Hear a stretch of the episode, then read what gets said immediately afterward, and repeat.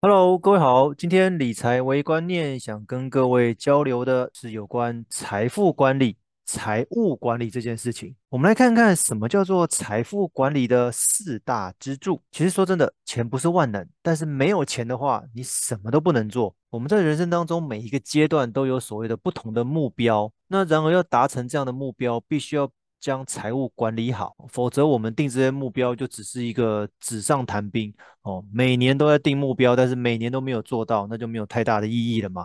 还是要回到如何执行才有办法圆梦这件事情。财务管理好了，我们才有机会向上追求更高更好的梦想跟我们的财务自由，不是吗？那这边提到财务管理有四个支柱，第一个现金流管理，我们只可以动用的现金流量，例如。将每个月的收入跟支出做一下分流，那甚至于我们在支出的时候要再细分为哪些是投资的，哪些是存起来的储蓄，哦，哪些是生活的几大类，你要定定你的那个收入支出表，还有一些支出的甚至的预算表，哦，我觉得这个是理财上面的一个一些基本功，因为很多人都不知道每个月自己的钱到底跑去哪里了，那定期检视自己的财务状况，我觉得这件事情很重要。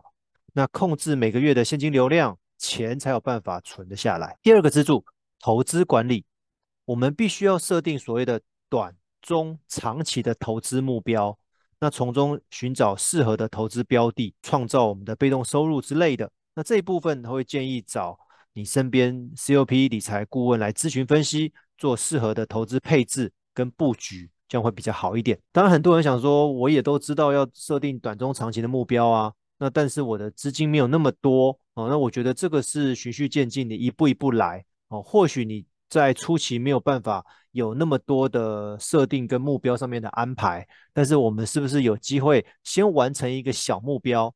那这个小目标是目目的让自己借由投资或者储蓄累积到多少钱哦？因为我觉得小目标先完成了，你才有信心跟动力去挑战中型的目标，甚至大型的目标。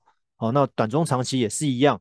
那短期目标是什么？那有没有办法实现？那如果实现了，我们再往上去挑战中期的目标跟长期的目标。第三个，风险管理。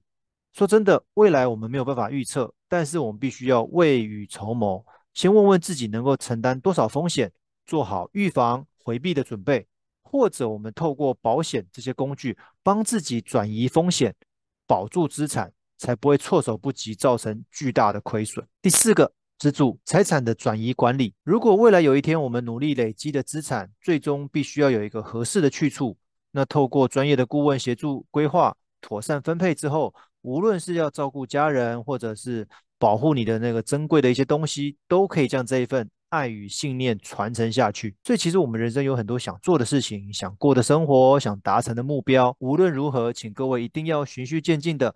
帮自己累积财富，学会如何先做好个人的理财，才有机会帮自己创造精彩的人生。今天分享到这边，谢谢大家。